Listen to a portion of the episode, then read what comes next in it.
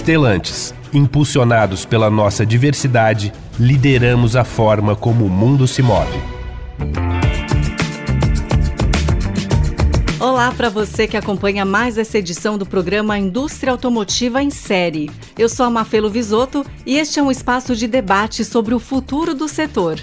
O Ministério do Desenvolvimento, Indústria, Comércio e Serviços lançou recentemente a segunda etapa do programa Rota 2030, focando em tecnologias para reduzir ao máximo as emissões de gases de efeito estufa na atmosfera. Durante o Summit Indústria Automotiva, evento realizado pelo Estadão, foram discutidos diversos caminhos para que a gente consiga esse feito. Com o tempo, combustíveis fósseis como a gasolina e o diesel devem sair de cena, pois possuem elementos poluentes em suas composições. Além de emitirem dióxido de carbono, são derivados do petróleo, um recurso natural não renovável. O etanol é considerado um combustível renovável, com produção feita a partir do cultivo de cana-de-açúcar. Sua combustão gera o equivalente a um terço das emissões de CO2 em relação à gasolina. Temos também o elétrico à bateria, em que há desafios a serem enfrentados quanto à mineração pelo uso de minerais e metais como lítio e níquel. Também o elétrico combinado com o etanol, chamado veículo híbrido, e ainda há mais alternativas como biocombustível, etanol celulóstico, ar comprimido, energia solar, o hidrogênio, entre outros. Antônio Filosa, presidente da Estelantes América do Sul, mostra a pegada de carbono de diferentes tipos de combustíveis e conta por que defende o uso do híbrido com o etanol como transição energética no Brasil. O que descobrimos rodando diversos milhares de quilômetros com o nosso carro abastecido a gasolina, a etanol E100 e simulando um battery electric vehicle daquele Jeep Compass, é que a gasolina ele roda a 60 gramas de CO2 por quilômetro rodado. Quando vai para E100, vai para em torno de 26.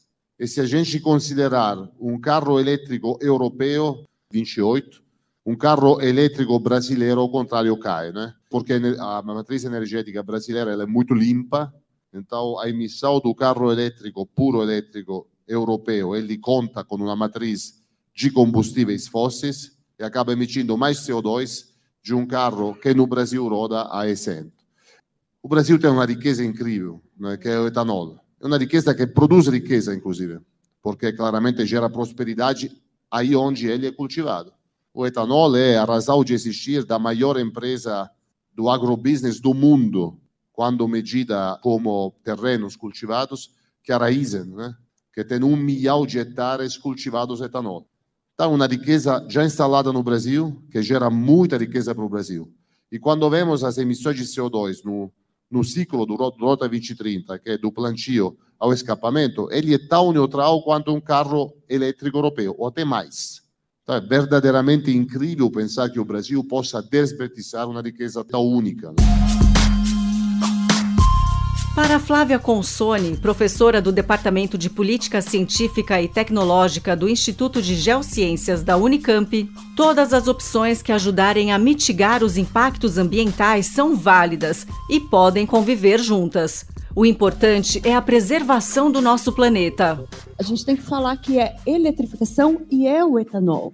Eu me lembro que eu participei do Rota 2030 com vários colegas daqui e o tema de eletrificação ele passou a ser incorporado quase que no segundo tempo, no finalzinho, né, para a gente discutir, pô, uma política de, dos próximos 15 anos, e, e a gente não estava trazendo essa discussão.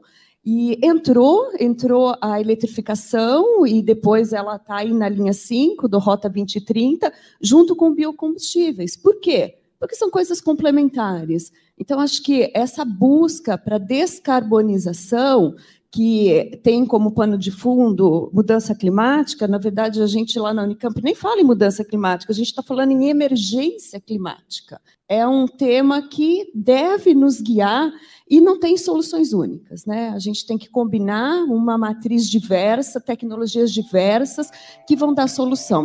Na próxima edição do Indústria Automotiva em Série, você vai tirar as suas conclusões sobre o que é melhor para o nosso país Eletrificação ou etanol?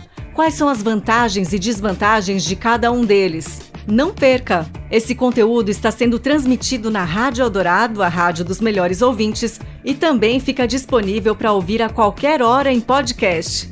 Eu sou a Mafelo Visoto e a gente se fala na próxima. A Stellantis é uma das principais fabricantes de automóveis do mundo. Dentre as 14 marcas, estão presentes no Brasil Abarth, Citroën, Fiat, Jeep, Peugeot e Ram. Impulsionados pela nossa diversidade, lideramos a forma como o mundo se move.